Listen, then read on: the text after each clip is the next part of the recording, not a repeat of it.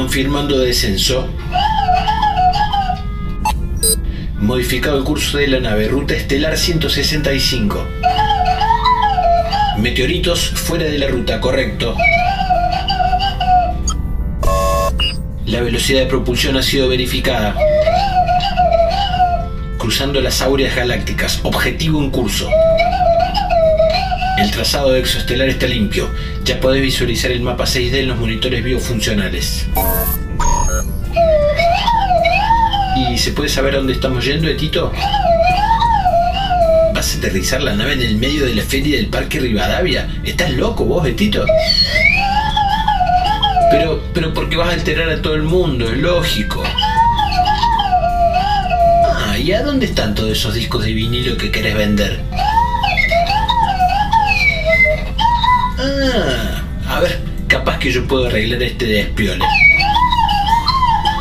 Saliendo de la cabina de mando, me dirijo al depósito de añoranzas terrestres. Abriendo la compuerta. Monitoreando la repisa de fibra de carbono. Seleccionando vinilos, convirtiendo precios de Jupiter Coins a pesos argentinos. Precios convertidos. Pucha. Bueno. Concierto para Bangladesh. Oh, y la edición original de Morrison Hotel.